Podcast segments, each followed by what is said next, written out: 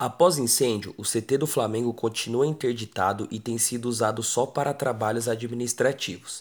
Apenas funcionários envolvidos na reconstrução da área atingida pelo incêndio e jogadores do time profissional podem entrar no CT. O Clube de Regatas Flamengo tinha recebido mais de 30 notificações por irregularidades na documentação, mas nenhuma providência foi tomada. O Ministério Público do Rio de Janeiro pediu a interdição do local e o bloqueio de 57 milhões de reais do clube. O incêndio do dia 8 de fevereiro matou 10 jogadores da base do Flamengo. Em nota, o clube informou que os aparelhos de ar-condicionado estavam com a vistoria em dia.